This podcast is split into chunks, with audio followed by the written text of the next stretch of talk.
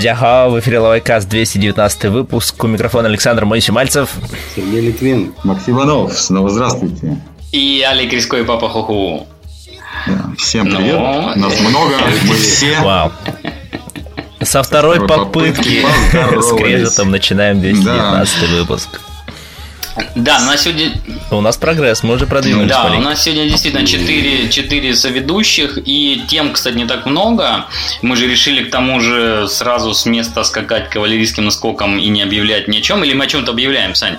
Мы объявляем, наверное, какие там у нас что? Какие ну, самые главные новости? У меня есть всего лишь одна парочка, парочка новостей. Я скажу, что у нас есть обложка сегодня от Романа Косолапова. Mm-hmm. Солдаты. Это в тему, в тему войны, которую нам представит Макс. Такая подводочка, да. А потом фамилия Косолапов нам напоминает еще, что мы собираем вопросы для другого Косолапова.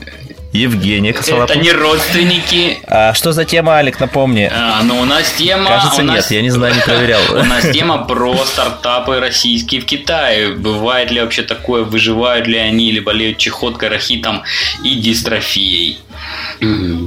Да. Это точно про стартапы? Пусть будет так.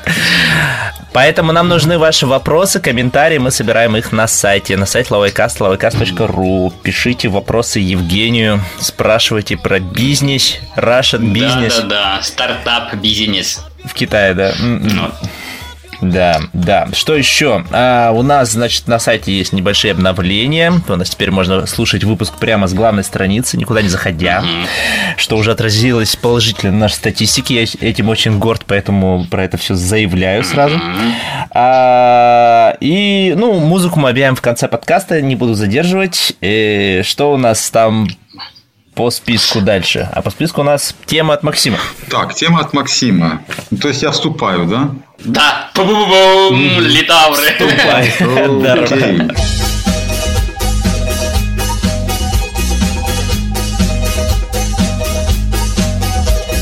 Хорошо. Ну, на самом деле, хотели поговорить о прошлый, в прошлый раз. В прошлый раз немножко времени не хватило. Ну, давайте продолжим. Как бы. вот. Тема о торговой войне, которая у нас кажется как слон в, в комнате, которая присутствует, но мы, по-моему, никогда о ней так э, подробно не говорили. Тема большая, мне кажется, она вообще сейчас для Китая такая-то мега тема, о которой видишь каждый день э, что-то публикуется и в китайских источниках, и не в китайских. Все немножко, наверное, заинтригованы, чем все это закончится, когда это закончится, закончится ли это вообще, или это начало чего-то такого большого, другого этапа там, в отношениях э, Китая, США и вообще позиции положения Китая в мире.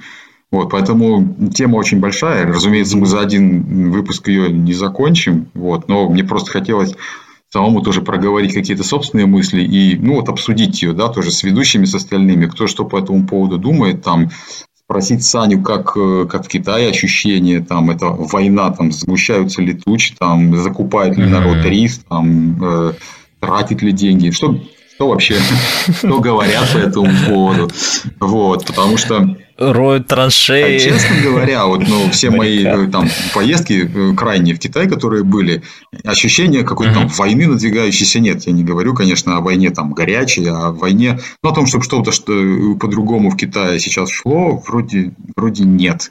И даже там в нашей там, авиационной отрасли мы пока еще, сучу по столу, этого сильно не почувствовали. Хотя чувствую, ну вот глядя на новости uh-huh. и на вот фон такой информационный, все там тучи сгущаются. Вот.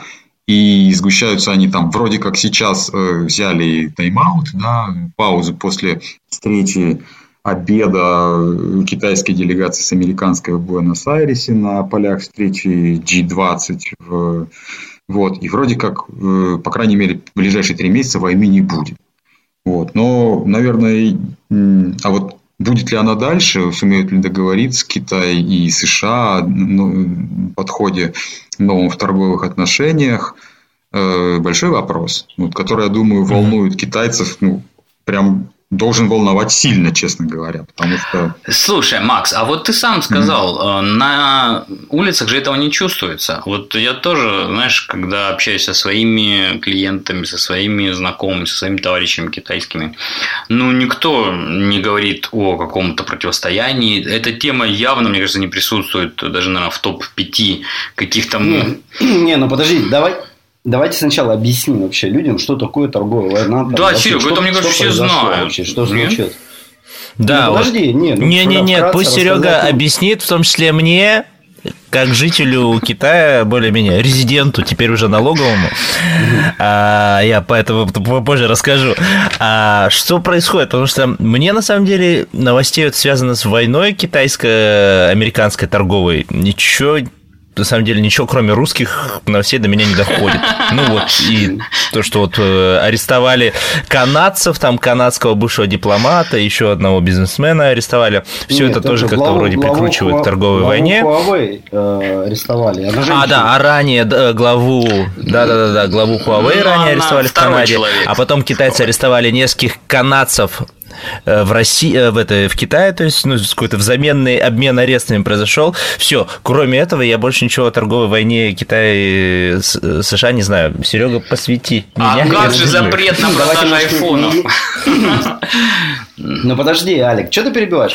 Давайте, во-первых, тему Максом заявленная, тогда так что, наверное, Макс нам объясни, что вообще произошло, э, почему вот начались все эти терки, когда вот они начали? Они начались где-то в конце лета, да? Да нет, они начались раньше, то есть да? считается, что она уже 8 месяцев, как эта торговая война развернулась, и я, так, первые, наверное, сигналы появились где-то в апреле-мае, вот, и, и, скажем так, в этой торговой войне есть факты, там вот есть домыслы, есть теории и прочее. Вот если говорить о фактах, то это было решение штатов, решение, в частности, там, президента, вот, э, ввести тарифы с 1 июля, если я не ошибаюсь, ввести тарифы на определенное количество, на определенный объем товаров, экспортируемых из Китая в Штаты, вот, поднять тарифы с 10% до 25%. То есть, там огромный объем экспорта идет, Но... и эти тарифы введены были на экспорт сумму, на сумму 200 миллионов долларов. Э, пардон, миллиардов. Насколько я понимаю, а, Америка заботилась тем, что у нее очень большой такой дисбаланс между тем, что они продают из Америки, и тем, что они покупают. Вот. И как бы получалось так, что покупают они много, а продают мало. И, ну, насколько я понимаю, раньше это, в общем, были правила рынка, когда американцы давали там э, каким-то странам залезать спокойно на свой рынок, вот, платежеспособный, большой – вот. И взамен на это страны как бы э, теряли у себя чуть-чуть в суверенитете. То есть был такой, как я понимаю, такой как бы негласный э, договор, который существовал там десятилетиями. И, в общем, на этом, насколько я понимаю, Китай-то и поднялся, потому что Америка, она всегда была вот самым большим клиентом Китая. То есть, вот Китае сколько, я не знаю, экспортная экономика до сих пор, и сколько процентов ВВП занимает экспорт из Китая? Ну, не знаю, 20 процентов, наверное, да? Ты знаешь, не, не готов сейчас цифрами сказать, Серега, но да, действительно, одно, одной из причин это было то, что торговый баланс он был не в пользу Соединенных Штатов, и Трамп, мне кажется, он об этом говорил еще, в общем, когда приходил к власти, мне кажется, он говорил о том, что вот надо выровнять ну, да, да. наши отношения с Китаем, потому что они угу. несправедливые, потому что они не в пользу Штатов, потому что китайцы Это этим... у него чуть ли не в да, программе было, было да, что заявлено. они пользуются, ну, Китай был в том числе, то есть Трамп вообще же со всеми собирался там выровнять отношения, что Америка должна быть на первом месте. Построить стену. И Китай, поскольку это огромный партнер, типа вторая экономика по величине в мире, э, отношения у Штатов с Китаем очень, очень объемные, там, и поэтому э, эти отношения должны быть выровнены. В том числе и баланс. Ну, баланс это был одной из претензий, помимо э, торгового баланса были еще претензии к правам, интеллектуальным правам, о том, как их Китай получает, вот, угу. вот в соблюдении таких вот как правил игры э, торговых, э, в получении инвестиций, да, что делают китайские специалисты в Штатах, китайские ученые, что делают в Штатах, э, промышленный шпионаж, вот эти все вопросы, они накопились в течение многих-многих лет, наверное, когда Штаты, в принципе, позволяли ну, как сказать, позволяли, на, на это, может быть, закрывали глаза. Вот. Но э, почему эта торговая тема поднялась, мне кажется, она все-таки больше следствие, чем причина. Потому что в целом штатам начало казаться, и, наверное, не безосновательно, что Китай бросает вызов штатам на глобальной арене, ну, по крайней мере, на региональной. Потому что помимо дисбаланса в торговле, который, в принципе, не сегодня появился и не с приходом там, Трампа появился, э, были другие признаки. То есть, э, был, была программа Made in China 2025, э, которая с 2015 года по инициативе премьер-министра Ли Китяна была принята в Китае, предполагает лидерство Китая в 10 важнейших стратегических отраслях – это и искусственный интеллект, это и транспорт, это и медицинское оборудование, это и возобновляемые источники энергии, это и э, воздушная, значит, э, а, аэрокосмическая отрасль и так далее, и так далее. Десять основных отраслей.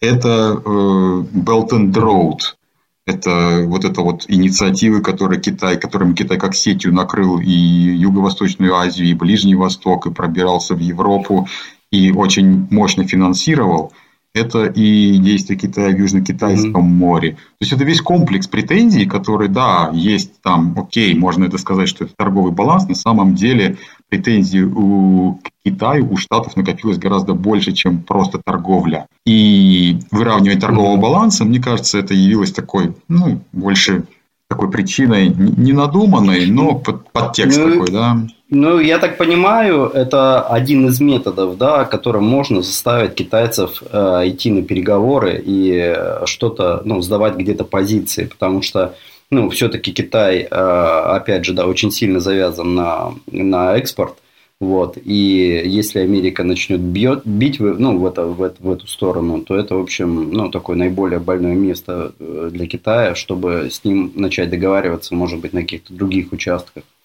Э, ну, что ну, ну, Трамп вообще как бизнесмен, он везде хочет заключить сделки, да, у него вот э, э, его логика, надо заключать сделки, надо заключать сделки со странами, надо заключать сделки с блоками. Он считает, что у нас с Китаем плохая сделка по бизнесу, чисто в, в виде бизнеса. Нужно ее пере, пересмотреть, нужно пересмотреть правила угу. нашей торговли с Китаем. Вот. Но я думаю, к чисто бизнес-подходу Трампа тут подключилась еще и накопившийся лист претензий, список претензий Китая и в других отраслях, и поэтому в данном случае это не просто какая-то эксцентричная выходка Трампа, который хочет просто, чтобы рабочие места, больше было рабочих мест в Штатах и выровнять торговый баланс с Китаем, а здесь еще и этот список претензий продолжается и в область там, геополитики. Ну, вот... ну и вообще, что Трамп сделал, да? То есть, Алик, извини, я уж закончу, да? То есть, э, насколько я понимаю, э, экспорт Китая там в Америку, да, он э, или это оборот между ними 200 миллиардов долларов, да, в год, я так понимаю. Не, больше, больше. Там насколько 600 больше миллиардов, даже, да? по-моему. Да, то есть, это поэтапное там э, введение новых импортных тарифов.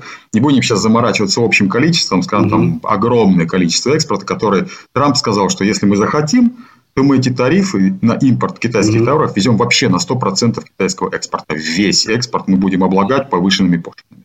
То есть, они облагают пошлинами, а что Китай должен сделать взамен? То есть он сказал, вот мы, например, вводим вот эти пошлины вот на ваши товары, вот у вас такой экспорт, вот мы, там, по-моему, был первый на 50 миллиардов, потом он говорил на 200, вот, э, какие-то супер большие пошлины. А что китайцы должны сделать, чтобы этого не случилось? То есть, какая основная претензия? Как они сами возьмут и Но... выровняют этот торговый баланс? И... Покупа... Я пару дней назад читал что Китай как бы пошел на уступки, и он сделал два, два или три шага. Первый шаг – это он снизил э, налог на американские автомобили, пошлины, да? Угу. Раньше они были установлены на уровне 40%, сейчас, кажется, их до 15% угу. э, снизят. Вот. И потом претензии еще США было вот э, как раз связано с Apple, с, вот, с искусственным интеллектом, короче, вот, ну, с, с технологической сферой, то, что обвиняли Китай э, и, ну, как Макс сказал, да, воровстве технологий и запрете, вот, например, э, там, продажи вот этих старых айфонов, э, и сейчас, кажется, тоже в этом плане пойдут какие-то уступки, наверное, и запрет снимут и так далее. И третий шаг, сейчас я посмотрю, пишут, что возобновили покупку американских соевых бобов. Не знаю, сколько это упростит жизнь Трампу. Ну, ну на самом деле, действительно, как, э, Серега, если отвечать на, там, на вопрос, что должен сделать Китай. Во-первых, Китай должен закупать больше товаров в Америке ну, чтобы выровнять торговый баланс. И вот, на этом знаменательном обеде в, в Аргентине, в Буэнос-Айресе, вот как Трамп анонсировал, по крайней мере, его результаты, соглашение было достигнуто, что э, Китай значительно увеличит импорт из Штатов. Вот. В чем он э, будет заключаться, mm-hmm. это увеличение, какие именно товары Китай будет значительно увеличить э, их импорт. Это все оставлено на усмотрение двухсторонних вот, переговоров торговых, которые должны пройти в течение 90 дней. И за 90 дней, в принципе, обе стороны должны выработать какие-то новые принципы торговли, э, отношений в торговле, и в том числе и то, чем скажем, что Китай начнет в больших объемах закупать у Штатов, вот, э, э, значит, как он прогарантирует соблюдение интеллектуальных прав, прав интеллектуальной собственности? Это очень вопрос, который я не знаю, как Китай может прогарантировать, вот, так, чтобы там Штаты поверили, поэтому пессимизм определенно существует в том, что это соглашение можно достигнуть, э, его можно достигнуть за 90 дней, а главное, механизмов контроля. Вот. Да, увеличение соевых, импорта соевых бобов, потому что это большая на самом деле статья, вот, э, Статья. экспорта из Штатов. И это действительно Китай очень много их закупает. Я так понимаю, для корм, как корм животноводства. Вот, э, и без соевых бобов они были вынуждены обратиться и к нам, и к другим странам, но самый большой э, поставщик этой там, культуры это были Штаты.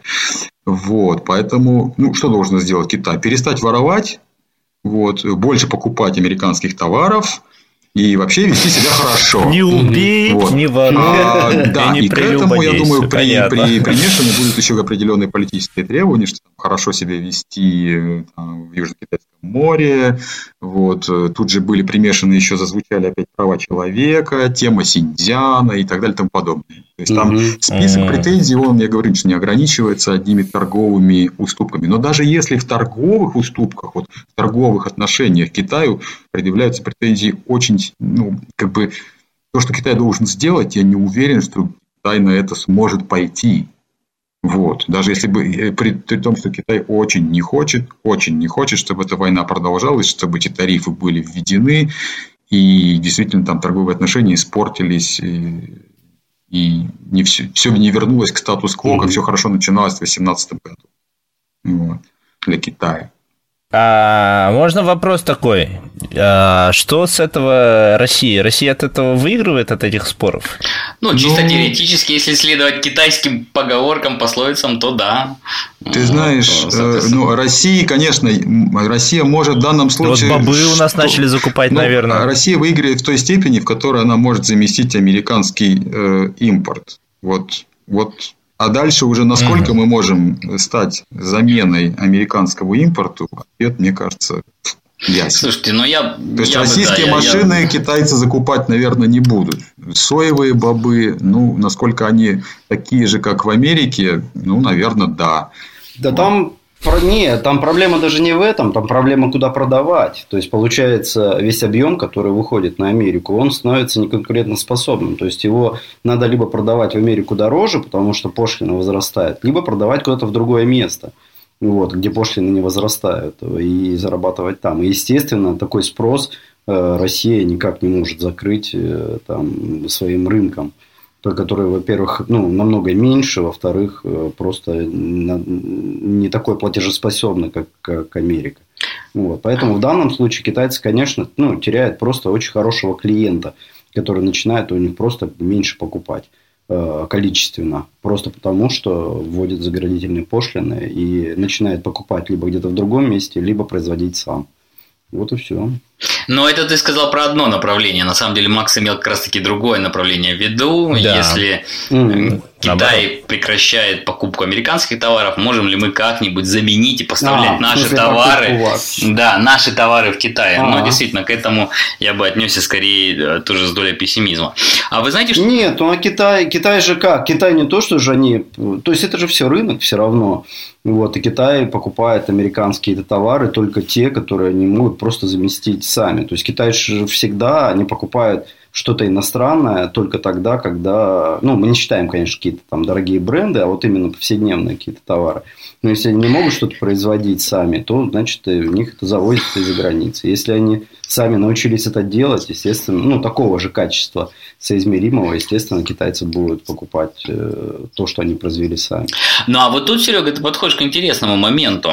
Вот я каждый раз, когда обсуждал с китайцами проблему вот этого дисбаланса, как бы не знаю, может быть, какие-то профессора очень крутые и могли бы по-другому думать, но вот рядовые китайцы, которые занимаются внешнеэкономической деятельностью, которые все-таки понимают, там, что это такое торговый дисбаланс и прочее, они же все искренне говорят, ребята, ну, мы же как бы что, мы делаем хорошие товары, продаем, американцы же, мы же их не заставляем их покупать, они же сами покупают у нас, ну, покупают больше, а нам от них меньше надо, мы действительно там сами можем сделать подешевле и прочее. То есть, они как бы искренне считает, что вот эта проблема торгового дисбаланса, она как бы надумана и даже часто с обвинением выступает. Не, ну это знаешь как...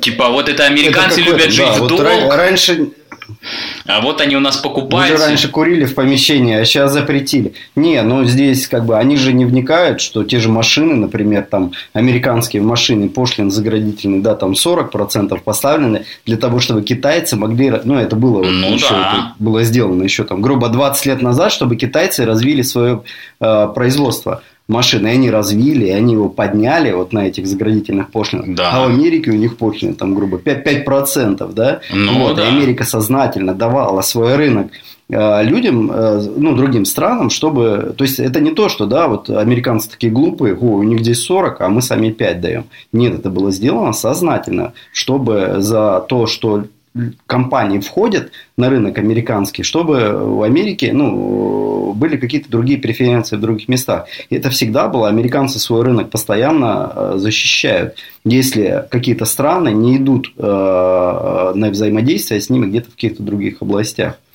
Вот. Поэтому, знаешь, там профессор говорит, а что мы раньше продавали? Ну, конечно, мы продавали, если у вас там практически налогов нет. Если бы было все на равных, то никуда бы вы это все не продавали.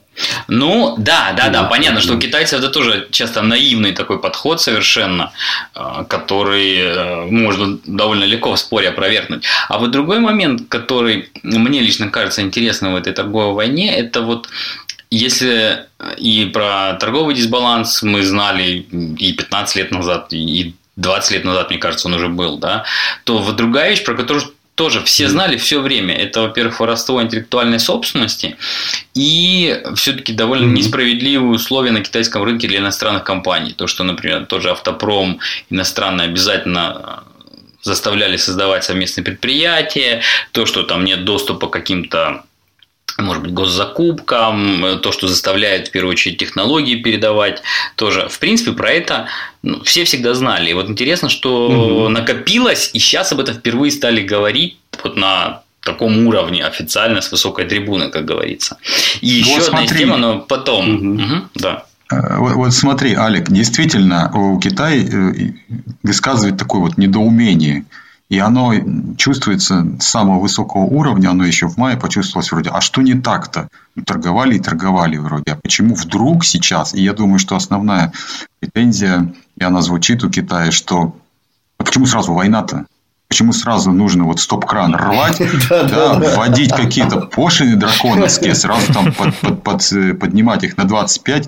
То есть, ребята, мы торговали, да, все там наши отношения, они прописаны определенными контрактами. Давайте да? на 10. Вы же там подписи ставили под этими контрактами, баланс от вас тоже никто не прятал. Почему сразу такая вот ну, истерика и такие резкие движения? Давайте сядем, давайте договоримся и скажите, что вам надо. Мы же, мы, мы же китайцы, мы же договариваемся, да? Э, и давайте, давайте вот как да, кот да. Леопольд, давайте не будем воевать, да? Что вас не устраивает? Китайцы же говорят, давайте вы, давайте все проговорим. Давайте, мы там, наверное, где-то погорячились, там где-то ваши интеллектуальные права, наверное... Да, да, да, мы там, ну, наверное, где-то интеллектуальные права ваши, может быть, не заметили там, да, что такое сделали, и так получилось, что оно прям вот почти как у вас там, да. Вот. Но давайте договариваться, давайте, мы готовы идти на уступки. А, и, и видят, что Штаты ну, действительно как будто там у дела закусили и, и даже разговаривать не хотят, и даже толком своих Но... претензий озвучить не хотят. И мне Но, кажется, ты знаешь, что здесь... Макс, тут интересный момент. Э, я, например, не уверен, что того же Трампа изберут на второй срок. И мне кажется, в этом плане он действует, ну, наверное, правильно. Он понимает, что у него нет времени на долгие переговоры. А если это дело затянуть, то э, вот еще момент политкорректности, который, кстати, меня удивляет. Действительно, сейчас получается как бы в этом плане политкорректность вдруг свернули. И это тоже очень интересное явление, потому что другой момент, про который хотел сказать, который меня всегда удивлял, и про который только сейчас вдруг стали говорить и писать в американской прессе, это то, что китайцы шпионят. Китайцы, которые идут за границу, огромное количество тех, кто идет в университеты американские, в лаборатории, прочее-прочее, они ну, всегда остаются китайцами. Я думаю, если к нему приходит человек из спецслужб с погонами и говорит, дорогой Ван, Родина тебе говорит, что надо писать э, отчеты о том, чем вы там занимаетесь в лаборатории, дорогой Иван будет писать отчеты, даже если у него в Америке есть дом, семья и прочее. То есть китайцы будут работать ну, конечно, на китайцев всегда. Да. Тем более, тому же сейчас они, мне кажется, делают не путем прищемления яиц в дверном проеме, а они им говорят там, дорогой Ван, вот тебе денежка, вот тебе там счет, Вичат, Алипей, что угодно, да, Хумбао, вот, и ты еще к тому же родине приносишь пользу. Поэтому вот этот шпионаж, мне кажется, он был всегда, начиная вот с 80-х годов, когда поехали туда китайские студенты. И до буквально вот года назад об этом как бы было не камильфо говорить. А, только иногда там кто-то говорил, например, вот институт Конфуция, чем они там непонятным занимаются, да, но тут же это типа, это не политкорректно, как бы вот э, так, на русских можно наезжать, что там шпионы, а на китайцев нет, ну, про китайцев мы ничего такого говорить не можем. А сейчас вдруг прорвало. Нет, ну, мне кажется, Макс здесь Макс просто прав, что накопилось реально слишком много проблем, вот, э, то есть это не только торговля, а вот их вообще, ну, такая вот куча проблем накопилась, и произошел такой, да, критический срыв э, массы. Не все, а начали бить по торговле, потому что действительно для Китая это ну, больное место такое, это подбрюшье, ну туда и начали фигачить. А потом э, еще, Алик, вот честно говоря, мне кажется, тут не, не только и не столько в Трампе дело. То есть, да, мы привыкли, что там Трамп, он такой эксцентричный политик, он бросается словами, вот этот вид дипломатия, все. Э, в данном случае, то, что я, по крайней мере, вижу, есть определенное единство в Америке силы политических сил, то есть mm-hmm. считают, не только Трамп считает, что с Китаем нужно менять отношения и разговаривать по-другому, и все вообще э, пересматривать серьезно. В этом смысле его поддерживают, по-моему, все. Вот. И потому что, во-первых, они напряглись, когда Си Цзиньпин, например, э, вот, съезд партии и несменяемость руководства. Они напряглись, когда э, в Южно-Китайском море стали строить инфраструктуру. Они напряглись, когда Belt and Road инициативы, и видно, что Китай с большими деньгами начинает строить инфраструктуру э, везде, немножко по Азии и в Африке и так далее. И уж, конечно, они напряглись, когда в Китае там на совещаниях дипломатического корпуса да, говорится о том, что Запад загнивает, либеральная модель умирает, и мы должны нести свои ценности и китайскую модель вообще построения общества, мы должны ее активно, активно продвигать по всему миру. Это то, что, чего раньше не было, и то, что когда Китай воспринимали всегда как, ну, они там на международной арене что-то такое говорят, вот, да, как кот Леопольд, что вы не, не ссорьтесь, давайте жить дружно, но не активно присутствуют. А тут, и особенно с приходом Си Цзиньпина к власти, Китай начинает на глобальной арене выступать как вот такой равноправный игрок и даже пытается поменять правила игры. И это уже совсем не нравится. И уже тут не столько торговля, то есть торговля, да, торговля это такой самый такой рычаг, за который легче всего дернуть, там, ввести тарифы, вот, и, а теперь давайте посмотрим, э, у кого там, кто, чьи в лесу шишки, вот. А проблематика-то гораздо шире и больше. Потому что тоже можно посмотреть на вопрос по-другому. Сказать, да, хорошо, вот вы не давали нам вход на, нашим автомобилям на рынок. Но извините, Китай может сказать, а сколько мы у вас покупаем самолетов? Ну да, все самолеты практически. И эти самолеты, между прочим, ну, между все, делом, да. у нас, у нас а... этот авиарынок, он растет на тысячи, тысячи и тысячи э, воздушных судов, там у нас прогноз ежегодно. Мы же их будем покупать у вас, мы же их будем, и двигатели мы будем покупать у вас, и мы еще много чего будем покупать у вас. И поэтому тут как бы, да, всегда медаль о двух сторонах. Вот. А дисбаланс, ну, окей, дисбаланс. Ну, Нет. предложите нам что-то, что мы, э, нам выгодно покупать, мы будем у вас покупать. Мы торговая нация. Не, ну видишь, видишь, те же самолеты, они, в общем, ну, особо и покупать-то их не у кого в, так, в таких объемах. Вот. А, а американцы, конечно, в более выгодном положении, они, в общем, как у них товаров китайских все равно намного больше, чем американских. И самолеты они все равно там этим же китайцам продадут как-то по-другому. Если Китай скажет, а мы у вас там самолеты покупать не будем. А если что-то Китай откажется продать в Америку, Америка это всегда заместить чем-то другим, там, без проблем совершенно. Вот, поэтому, я думаю, здесь, здесь, мне кажется, да, дело именно не в, именно в этих торговых э, барьерах на определенные группы товаров.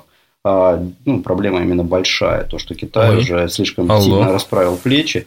И это перестало, ну, уже, это напрягло до такой степени, что начали уже пытаться Ребята. этим что-то не делать. То, что я ну, читал, кстати, большим тут... таким триггером явилась э, программа, э, сделана в Китае 2025, которую с начала года очень э, стали пропагандировать и трубить в китайских средствах массовой информации.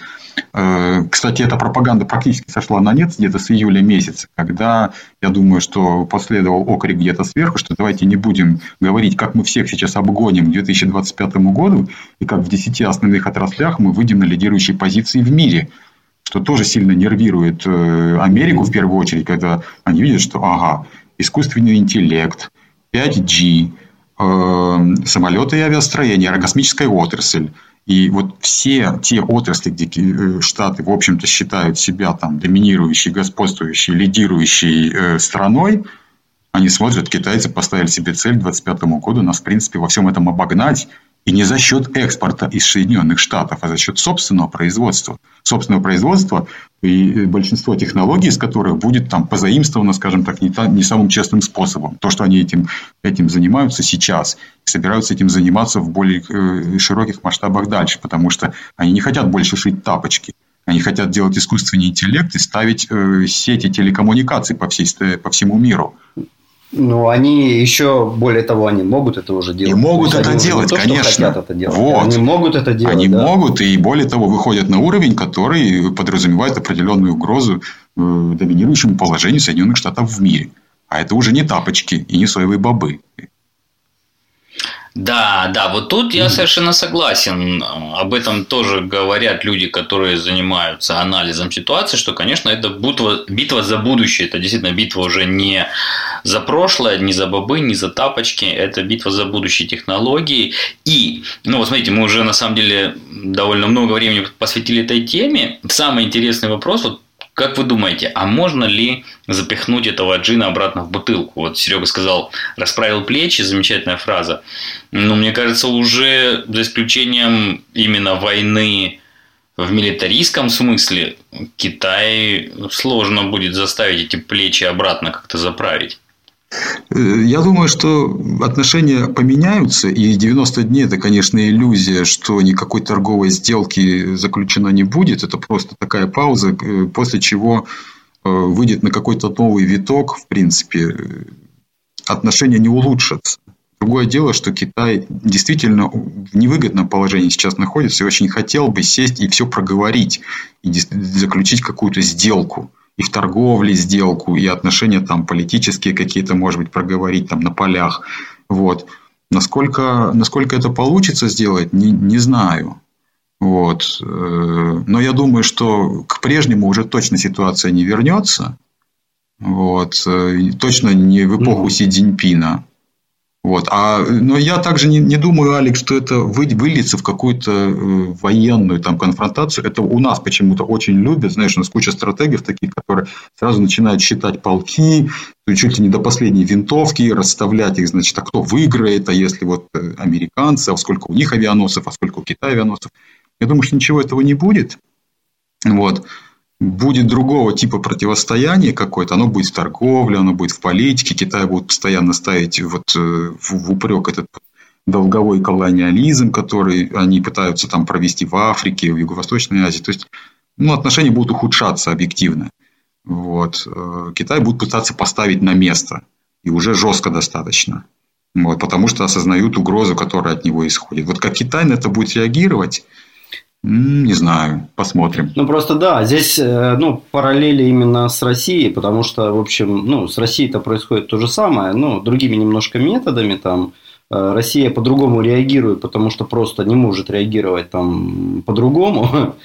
Вот. И э, на самом деле Россия, она все-таки более изолирована из мировой торговли, из мировой финансовой системы, чем Китай. И для России, вот если бы эти же санкции, например, э, придавили Китай, которые сейчас, которыми мочат Россию, то было бы в Китае совсем все по-другому сейчас, мне кажется.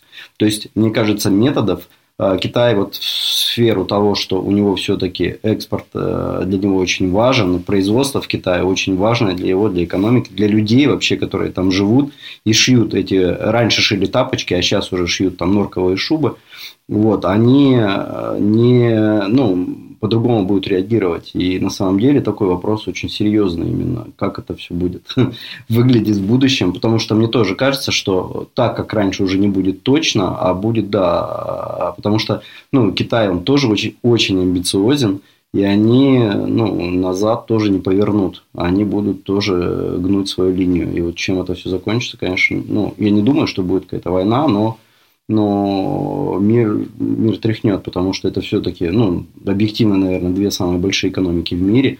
И когда они бодаются головами и будут дальше бодаться на протяжении там нескольких лет, это, в общем, отразится на все. Но можем ли мы прогнозировать, что в Китае закроются магазины Apple, а, например, с рынка Соединенных Штатов да это легко, уйдут конечно. такие компании, да как легко. ZTE и, и прочие китайские гиганты телекоммуникаций, которых сейчас тоже, кстати, во всех грехах обвиняют, и в наличии backdoors в их оборудовании, да, вот этих дверей задних, через которые можно проникать. Просто, знаешь, вот вот опыт России меня на самом деле, вот, вот все, что происходит в России, ну, с Россией, да, на мировом, там, на мировой арене последние, там, пять лет, ну, вот начиная, грубо, да, там, ну, даже не пять, вот начиная, там, не знаю, с крымской истории.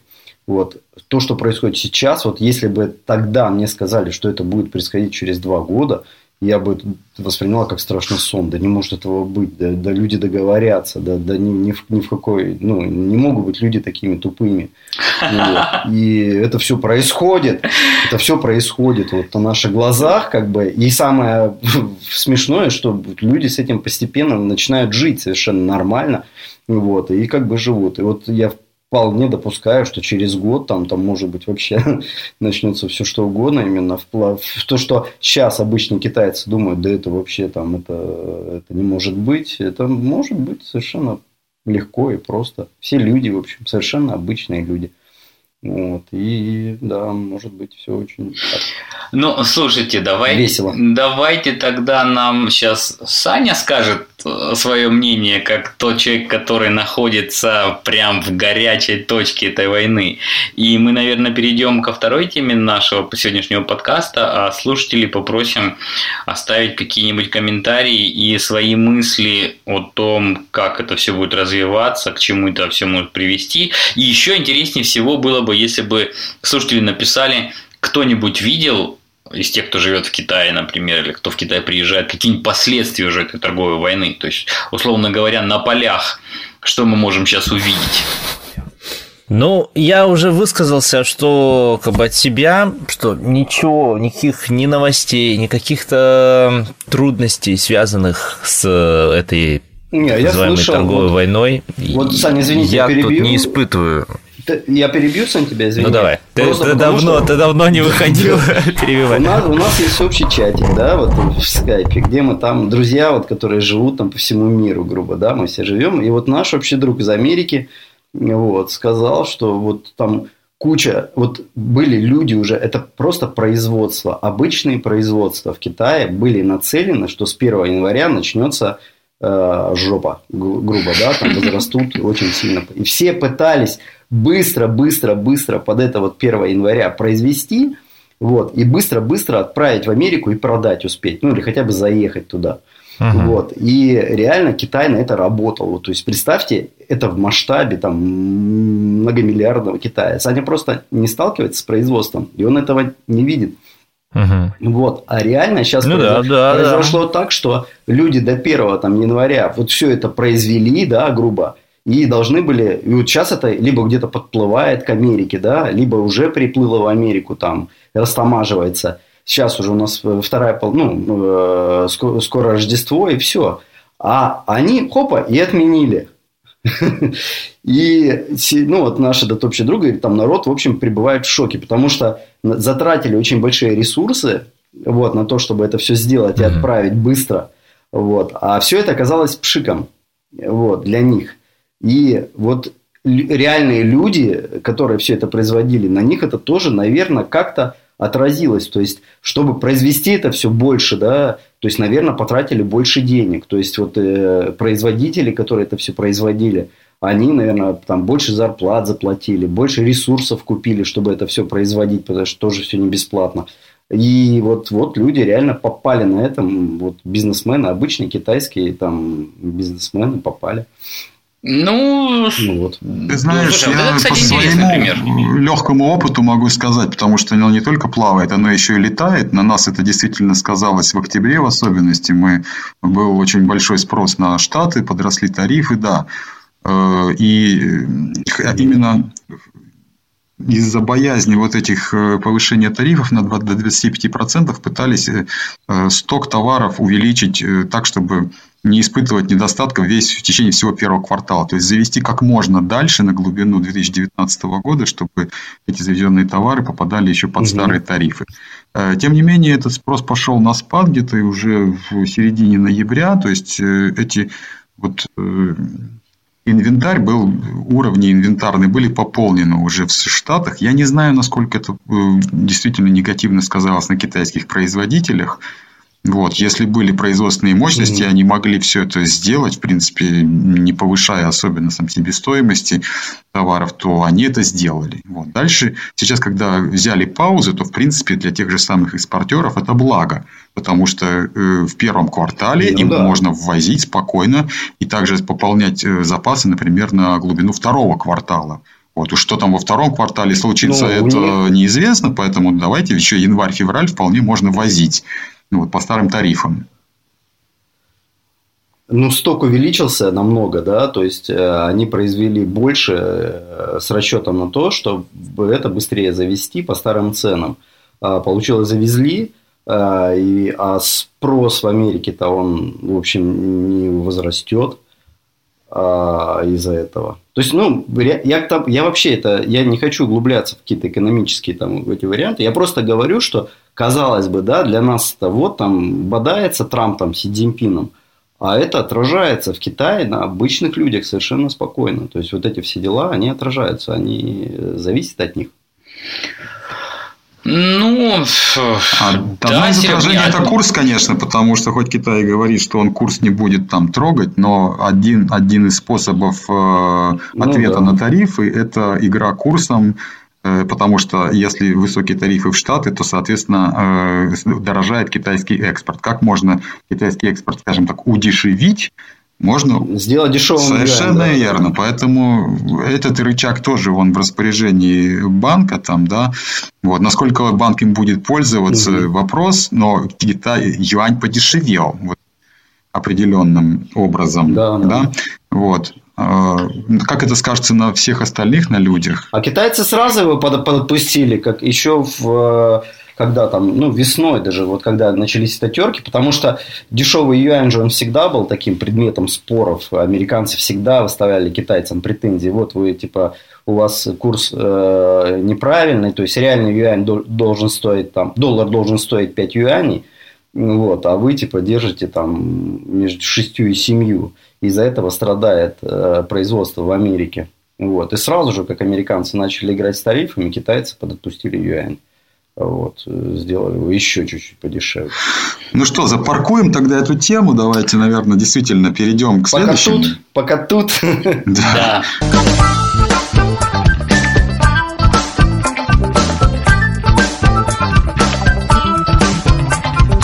Ну, мне после такой большой объемной темы, тяжелой, прям со своей темкой как-то неудобно вступать. Наоборот, разбавишь сейчас сами. Я сейчас, думаю, хорошо, что мы...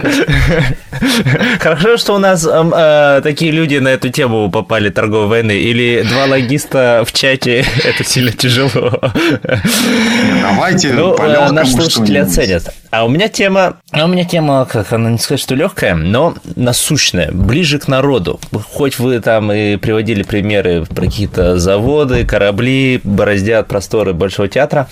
Опять же, повторюсь, что ничего я тут не слышал, хотя мониторю, ну, хотя бы новости интернета китайского довольно часто, и кроме новостей там взаимных арестов, там всяких э, канадцев и китайцев в Канаде про торговую войну я ничего больше такого и не слышал. Ну, тоже специально и не наблюдал.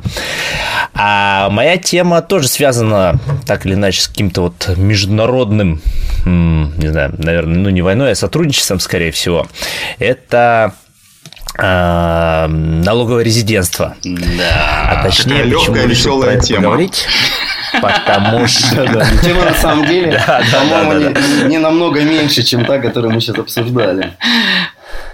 А не, я, я буду ее так по-насущному э, рассказывать, а вы подключайтесь. Тем более Алик тоже обещал там много чего про нее рассказать. Я просто пару историй довольно вот быстро и недавних расскажу, а, что произошло.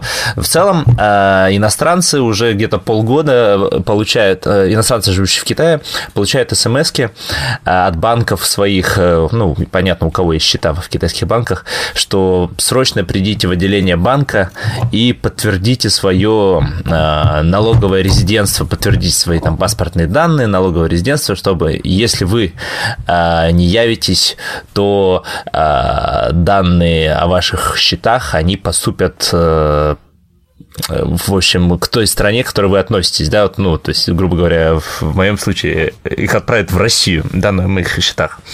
Вот. А, ну, Большинство, судя по чатам и вичат-группам, э, ребят их долго игнорировали, ну или откладывали как бы на последний день года, который уже совсем скоро, 31 декабря. А у меня тут такая история произошла. Я, значит, в Вичате регистрировал э, еще один официальный Вичат аккаунт, и Вичат меня попросил э, подтвердить мою банковскую карту. Я, значит, ее подтверждаю. Он говорит, твои данные с паспорта не сходятся с данными банка. Я думаю, хм, началось. Решил сходить в банк, проверить. Да, да. Решил сходить в банк, а, заодно как бы обновить, ну и вот э, как бы свое налоговое резидентство в Китае так, ну, я в Китае, грубо говоря, плачу налоги, поэтому имеет смысл здесь э, все данные предоставлять, а не России их передавать, да. Заодно и схожу и узнаю. А, в итоге а, данные оказались у меня а, в банке все сходится, как бы паспорт мой совпадает, э, все в порядке. Это, оказывается, у Вича, в Вичате просто информация очень старая про мой старый паспорт, и она сходиться перестала. А, ну и заодно прошел эту процедуру, она очень быстрая была, там в течение пяти минут э, меня спросили, проживаю ли я в Китае больше 183 дней. Э, я сказал, да. Э, все, короче, здесь налоги плачу, все дела они пару раз покликали на, э, по монитору мышкой и как бы меня зарегистрировали. Таким образом я стал в Китае как бы таким официальным э, налоговым резидентом.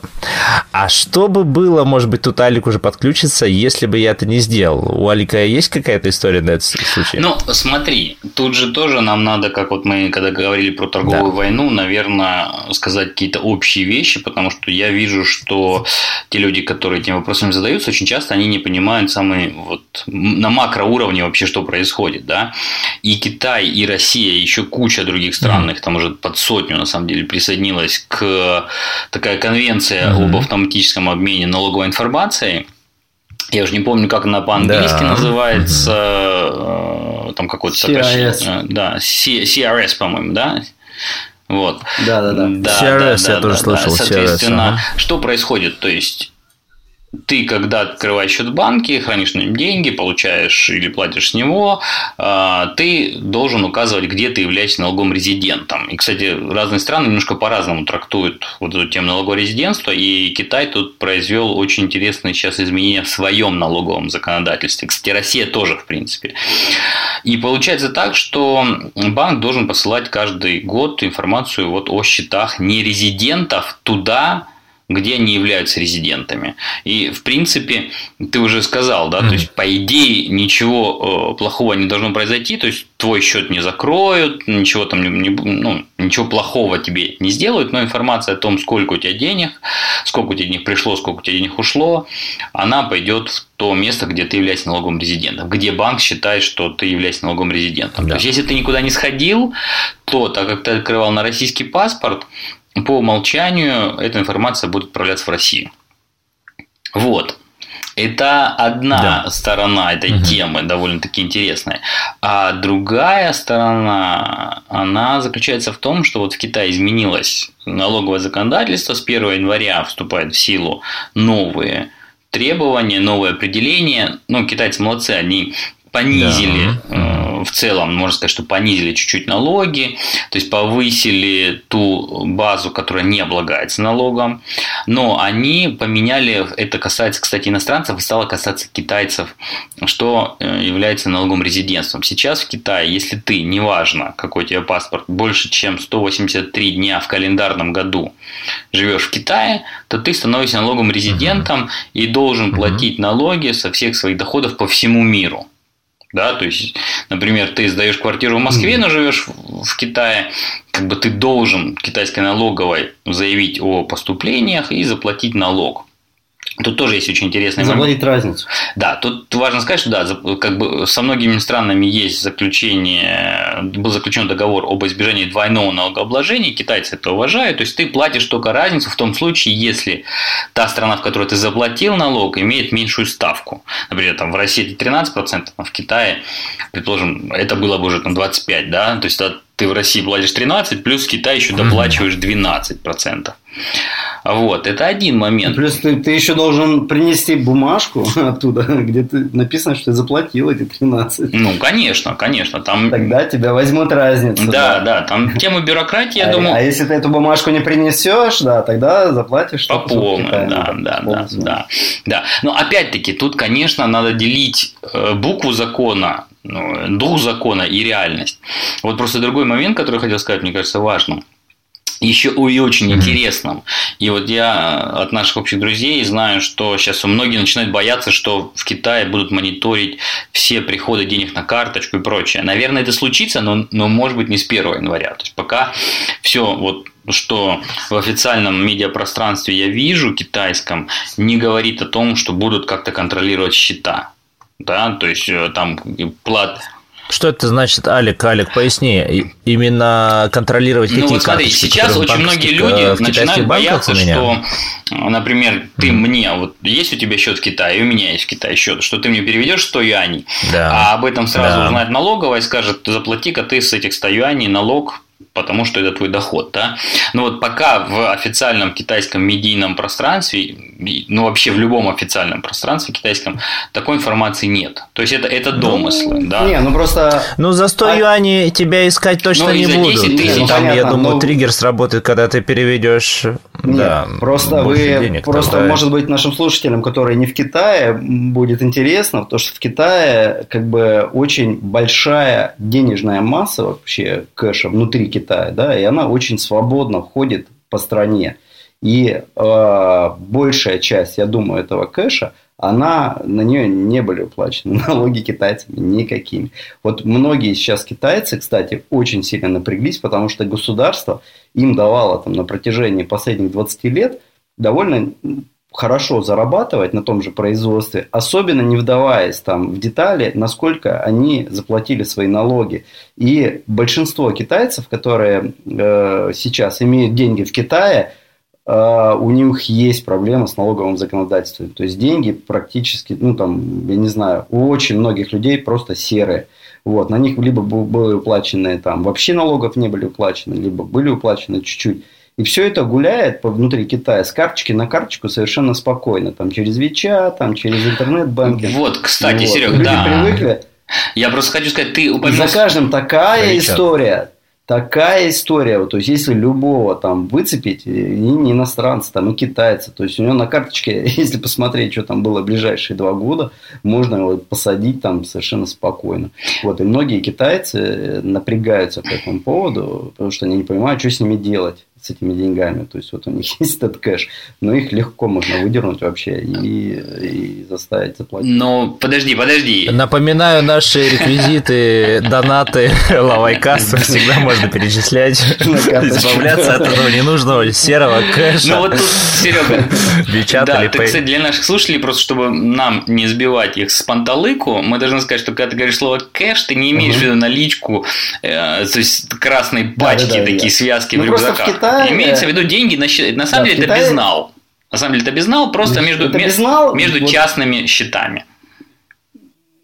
Да, да, да. Но он как бы в Китае, он совершенно, то есть очень сильно размыта разница. Вот как в России это очень четко, да, там нал без нал.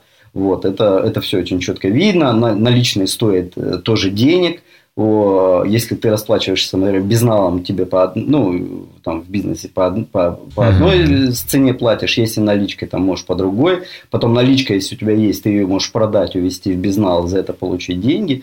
Вот, то в Китае этого нет. То есть в Китае наличка, она такая очень размыта, то есть ее очень легко обналичиться, очень легко обналичиться можно в банке, там, прийти и, и там сколько там 50 тысяч юаней в день там предупредить просто надо. А если ты предупредил, то можешь там и миллион юаней снять совершенно спокойно. Я видел, и вы, думаю, видели неоднократно, когда в банк заходил какой-нибудь дедушка, да. он приходил с чемоданом денег туда, либо Я уходил оттуда мешок. с чемоданом денег, да, и это в Китае совершенно нормально, то есть это ну, совершенно обычная вообще ситуация. Ну вот... вот. Не то, что Шанхай, а в провинциях это вообще сплошь и рядом. Ну вот смотрите, просто тоже интересный очень момент, раз мы на эту тему говорим, мне, я считаю, что важно тоже нашим слушателям сказать, когда мы говорим про китайское налоговое резидентство, там сейчас еще какое нововведение? Даже два я упомяну. Да?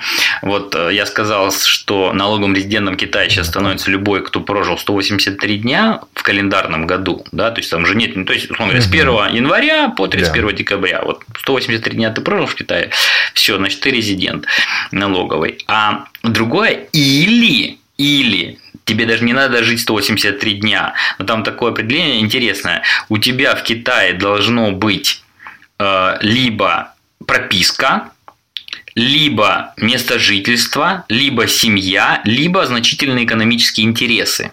То есть, что это значит? Сейчас, на самом деле, как говорится, пукан порвало больше не у тех иностранцев, которые боятся, там, вот сейчас мне там тысячу я не придет на Alipay, там, что же делать?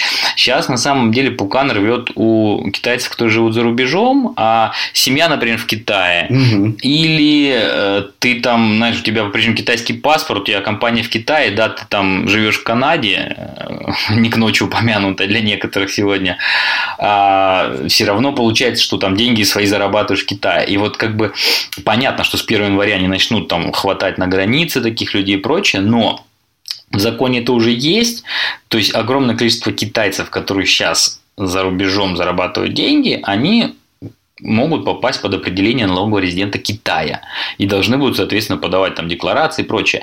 Опять-таки, да, вот когда я говорил про разграничение закона, там, буква, дух и реальность, понятно, что происходит сейчас. То есть Конечно же, если ты за рубежом не зарегистрировал себя как резидента в Китае, что эта информация в Китае не придет. То есть это не так, не такой апокалипсис, как можно себе представить. Не, не то, что там с 1 января начнется вообще какая-то там жуткая борьба э, за уплату налогов китайцев, которые живут за рубежом. Нет, я думаю, это все будет очень постепенно, а может быть даже это будет вообще очень на тормозах спущено, потому что вот как Серег ты говорил, позволялось очень долгое время легко относиться к налогам. Я думаю, это еще какое-то время продержится.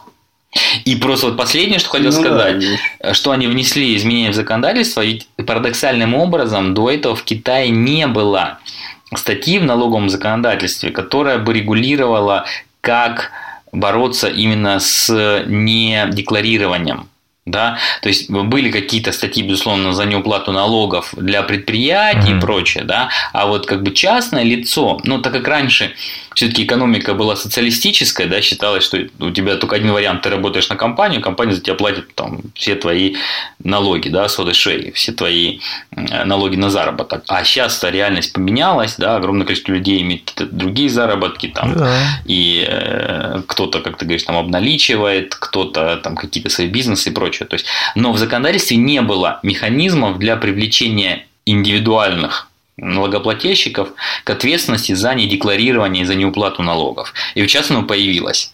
То есть сейчас mm. такой инструмент есть, и поэтому, конечно, его, наверное, постепенно начнут использовать китайцы внедрить. Да. Страшно, страшно жить. С 1 января просто невозможно. Что же произойдет? Слушайте, а в эту, я не знаю, у нас, наверное, время-то подкаста истекает, да, уже, пора да, расходиться. Пора, пора закругляться. Да. да. Поэтому, Алик, сорян, наверное, твоя, твоя интересная довольно тема. На следующий раз, я думаю, она да, потерпит. конечно, да? конечно. Угу, да. Но вот все-таки хотелось бы вот обсудить э, тоже в, в докуче вот эту новость. Alipay и WeChat запретят обслуживать россиян без регистрации в Центральном банке. Законопроект новый э, э, единороссы и справедливо Россы ввели. Ты, Алик, читал да, эту новость? ну, слушай, Слыхал это такое? типичный пример новости, когда то ли люди не совсем поняли, о чем да. речь идет. А можно было а можно было к Вичату российскую карточку прицепить? Нет, конечно, нет, нет. И вообще можно? Ну... А вот и проблема, что нет, да. А, да, о чем нет, вообще да. тогда? Но все равно. Ну, там как бы я тоже вот еще не, эти... не понял, но может быть ну, Алик требуется, разобрался? чтобы все вот эти платформы, на самом деле это больше, кстати, мне кажется, э, не к Вичату, не к Alipay претензии, а к другим сервисам по переводу денег, например, да, такие как Western Union, там что-то Money Transfer, вот, э, к таким ребятам. То есть, по идее, от того, что сейчас будут обязывать всех иностранных, все иностранные компании, которые занимаются вот э, переводом денег или предоставлением услуг электронных кошельков и прочее, если они проходят через какую-то российскую банковскую инфра- инфраструктуру, то тогда им надо будет, конечно же, регистрироваться да, в Центробанке. Но я думаю, что и WeChat, э, и Alipay, mm-hmm. они зарегистрируются. Это две компании огромные, которые э, им это ничего не стоит сделать. Но из того, что вот было в этой новости, единственный, кто сейчас как-то может пострадать, это те российские магазины, которые принимают по официальным каналам оплату вот через Alipay и WeChat Pay, и которым деньги приходят от Alipay на их банковский счет. Да? Вот, то есть это, ну, таких mm-hmm. магазинов, мне кажется, еще а... мало. Потому что... Э, ну, вообще, э, я скажу здесь э, Яндекс, э, Яндекс деньги, да, и у них есть такой продукт, называется Яндекс Касса. Это как раз вот эти платежные терминалы и целое такое софтверное решение для продавцов, в том числе офлайновых и онлайновых, а, для приема разных денег, короче, карточек и прочих платежных систем. И недавно, в том числе мои родственники, у них есть интернет-магазин, все там официально зарегистрировано, а, у них тоже подключена Яндекс Касса, и вот родственница, она расшаривала скриншот, что Яндекс сделал такой вебинар о подключении к Яндекс Кассе приема вот э, Alipay и WeChat Pay. То есть, если у тебя есть э, клиенты китайцы, то ты как бы теоретически можешь брать, и Яндекс все берет на себя. То есть, он эти деньги как-то с и с Alipay списывает, и потом тебе их выдает продавцу.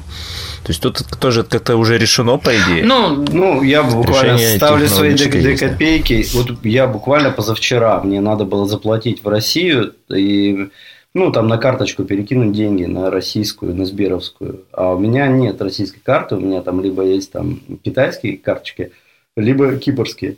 Вот. И мне там порекомендовали, вот использую систему, этот, как она называется, PaySend. Не знаю, вы слышали, может быть, paysend.com. Нет, нет. Вот. И я попробовал. Они привязаны не туп... они тупо привязаны к телефону. То есть ты заходишь, то есть ты не можешь, если ты ввел китайский телефон, то ты можешь пользоваться, uh-huh. а, вернее, да, у меня как получилось, я ввел кипрский телефон, а, хотел запросить, ну, когда просто регистрируешься там, да, и потом я начинаю там просто высвечивать табло, перевести с такой с карточки на такой. Я начинаю вводить свой номер там китайской uh-huh. карточки, он мне говорит, не-не-не-не, у тебя должна быть только кипрская карточка, а, вот, чтобы перекинуть деньги. Yeah. Я такой, ну, напишу им в поддержку, там, пишу, а почему мне нельзя, типа, а, давайте я говорю, а, и ты не можешь изменить свой профайл. То есть там выдается твой профайл, где этот кипрский телефон. Я думаю, а, ну поставлю я там китайский телефон, китайский адрес, может какой-то, угу. и переведу с китайской. Нифига, они мне дают пере, э, поменять профайл. Я с ними связываюсь, говорю, ребята, а у меня типа, ну, как мне профайл поменять? А они пишут, а зачем тебе поменять профайл? Я говорю, ну вот я хочу же считаться, я живу на Кипре, я хочу считаться китайской картой. Они такие, не-не-не, зарегистрирую другой аккаунт с китайским телефоном, только потом ты сможешь. Я попробовал, у меня просто не было с собой китайского телефона, я был не дома, потом пришел домой, зарегистрировался с китайским телефоном, и потом они мне да. написали, что мы не можем вашей китайской карточке перевести деньги, так как мы сейчас еще работаем с китайскими банками, чтобы этот сервис вообще запустить в Китае. Я ну, короче, какая-то серая контора. Нет, нет, наоборот, наоборот. Я у них полазил в этом, в, ну, в, там фактах uh-huh. этих во всех.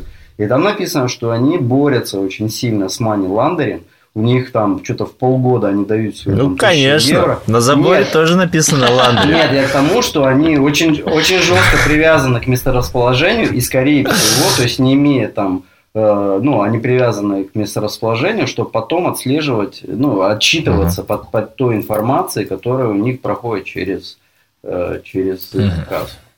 Вот, поэтому, мне кажется... Совсем... То есть это реклама была? Это реклама? Нет, это не реклама, это потому что чем дальше, тем больше. Вот на самом деле вся вот эта вот, ну, история, мне кажется, с налогами совсем чем дальше, тем будет страшнее. Вот. И чем больше в связи с тем, что... Это хороший итог нашего подкаста. Да, интернет позволяет.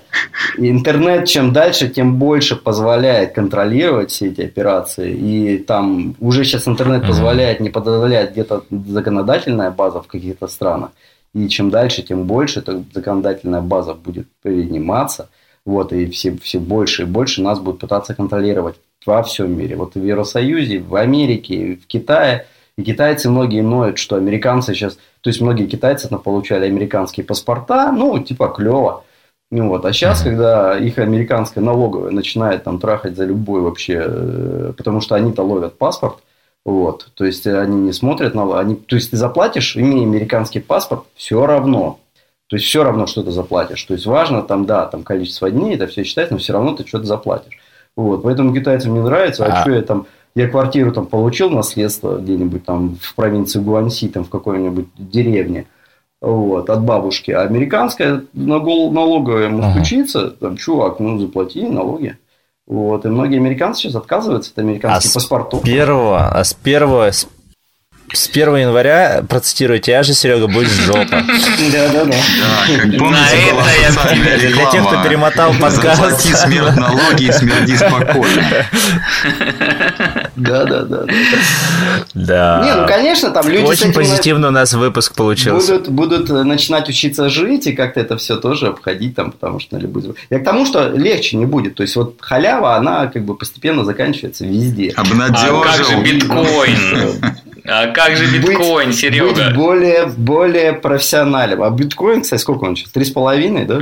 Ну, неважно. Главное, что ты можешь вы, там, да, с помощью биткоина ты можешь как-то там, наверное, пытаться замести следы. Олег, знаешь, была, была такая очень такая веселая пословица в нашем детстве. Вот э, Макс, я думаю, знает, что на самую хитрую жопу всегда найдется болт там с правой резьбой, там, да, или с какой. Поэтому... Знаю, знаю. Это не только спрашивать, откуда такие пословицы, почему их должен знать Макс? Да. Вот на этой веселой ноте предлагаю на сегодня, да. Да. Да, Серега всех успокоил, обнадежил. Давайте заканчивать. Начали мы с войны, да ладно, а заканчиваем тем, что вообще будет. Чем дальше, тем будет хуже, короче. Надо рис закупать мешками. Да. Надо уходить в кэш Рис, и быть более мыло. профессиональным. Набивать да. эти наволочки. начнутся, да. Да, да, да. И все, все под подушку, все, все в этот, под матрас. Да, ну, действительно, на этой оптимистичной ноте мы оставляем наших слушателей на недельку, я думаю. Надеюсь, что задумчивости, да? Да, подкаст. А вот нам, кстати, на следующей неделе расскажет про новые технологии человек, который не занимается. Как с помощью новых технологий набивать матрас бабками. Да, да, да. Он научит нас, как, как это все обходить. Да. Ну И что, вот на этот прощ- подкаст скачают в два раза больше людей. Да, да. Большая реклама, хорошая, Да. да, хорошая реклама. Ну что, всем, да, всем Прощаемся. еще раз напоминание да. о том, чтобы оставляли комментарии и до скорого. Да, давайте тогда в рассыпную. Всем большое Да. спасибо и услышимся. Да, пока-пока. Да, пока-пока. Пока. И звучит Higher Brothers Loverboy 88. Пока-пока.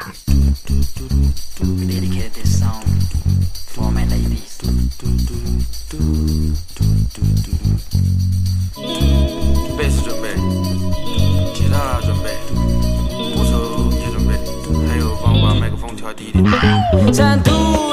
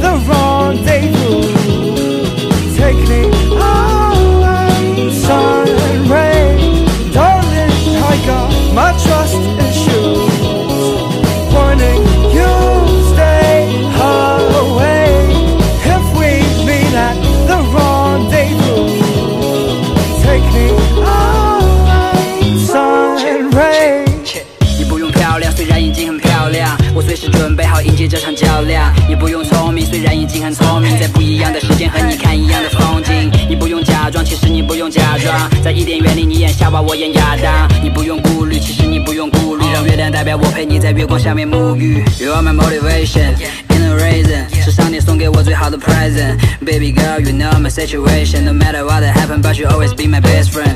你是钢琴上的三十六个黑键，你的出现填补旋律上的缺陷。你是张被我无限循环的老唱片，罐头有保质期的爱你没有上限。